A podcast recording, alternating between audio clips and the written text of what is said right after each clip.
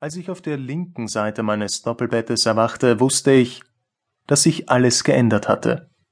Nie wieder würde mein Leben so sein, wie es bisher gewesen war.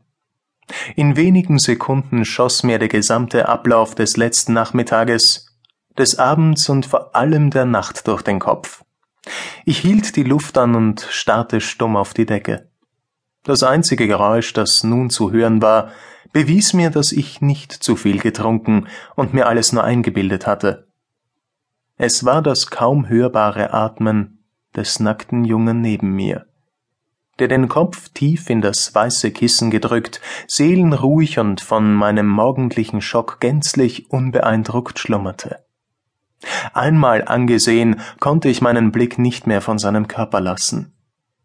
Die Decke hatte allem Anschein nach den nächtlichen Kampf verloren, sie lag auf dem Boden.